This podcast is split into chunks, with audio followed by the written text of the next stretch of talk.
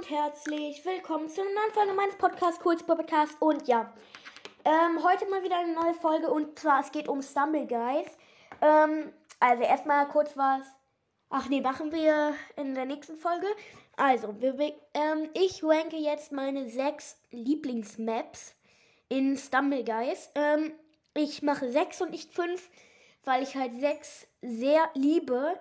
Und da konnte ich mich nicht entscheiden. Also ich wollte die nicht weglassen. Ähm, ich wollte halt keine weglassen und deswegen habe ich sechs gemacht. Ähm, und ja, wir beginnen direkt. Und meine Lieblings... Nee, wir starten mit dem sechsten Platz und das ist Lavaland. Ähm, ich, das ist ja diese Map, wo drumherum Lava ist. Und da steigen halt immer solche Säulen hoch und man muss halt immer, immer höher auf höhere Säulen, damit man halt nicht in die Lava kommt.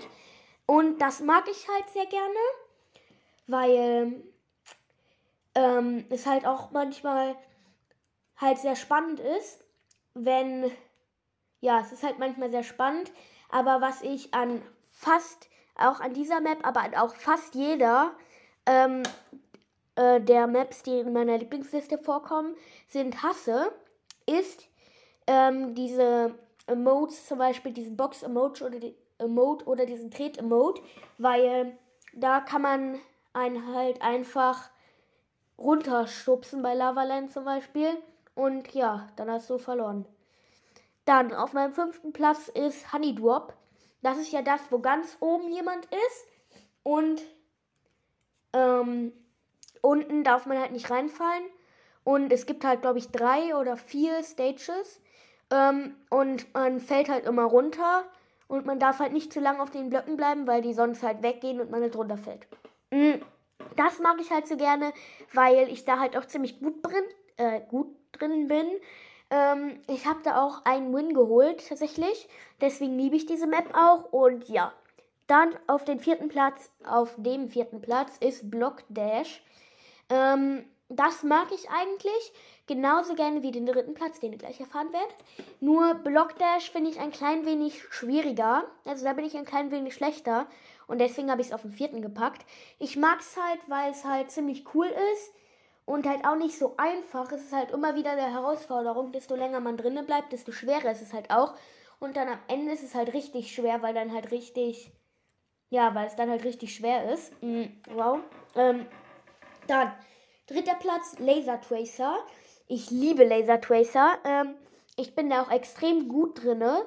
Ähm, und ja, da habe ich leider, obwohl ich so gut drin bin, keinen noch nie einen Win geholt. Ich bin zwar gut, aber es gibt halt diese mit den Schlag-Emote und die, äh, die mach, kriegen mich dann halt immer raus oder ich bin halt schlecht oder ja. Dann ähm, auf dem zweiten Platz ist Super Slide. Das ist ja diese Wasserrutsche. Mm.